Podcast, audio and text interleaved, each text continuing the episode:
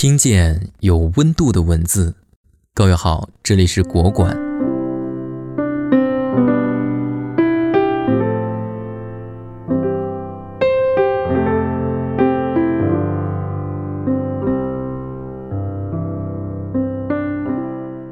死是中国人眼里一种很忌讳的话题，甚至谈死色变。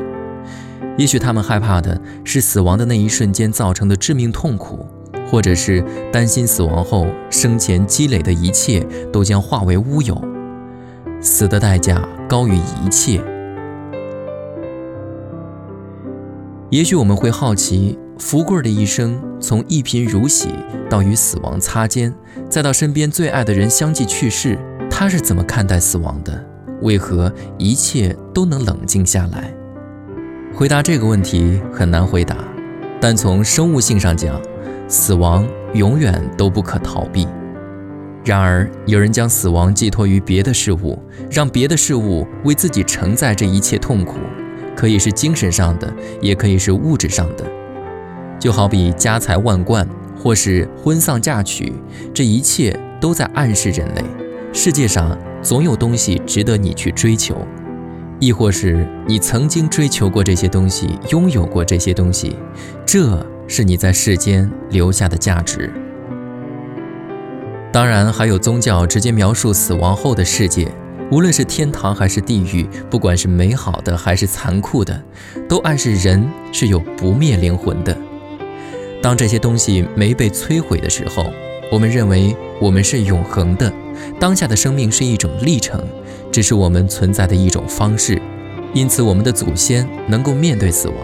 他们会为正义而死，为理想而死。说到底，有信仰就可以正面面对死亡。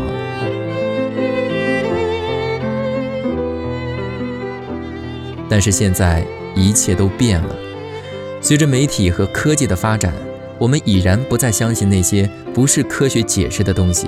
上帝、佛祖都不能成为我们面对死亡的最大寄托。于是，这个时候我们就必须得。自己面对死亡。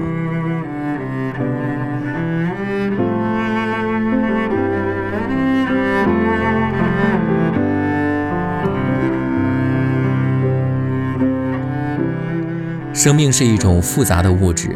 当人类的死亡文化被科学解构后，我们每个人只不过是行尸走肉。生命来自于尘土，又归于尘土。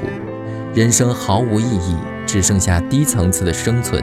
值得庆幸的是，人类有一个智慧的大脑，它能够维持人类在芸芸众生中独自生存煎熬。对于死亡的认知，虽然是被恐惧和痛苦包围着，但随之而来的还有对生活的珍视。活着已然十分不易，逝去的只能交给活人去珍惜。福贵便是如此，丧子丧妻之痛又能怎么样？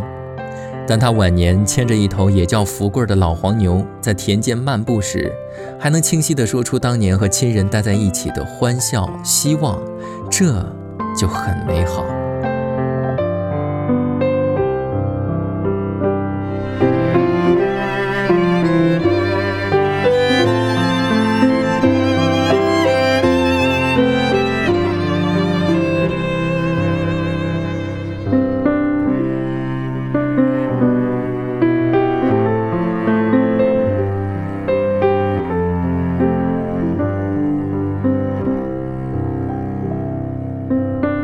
每一次结束都是下一次开始。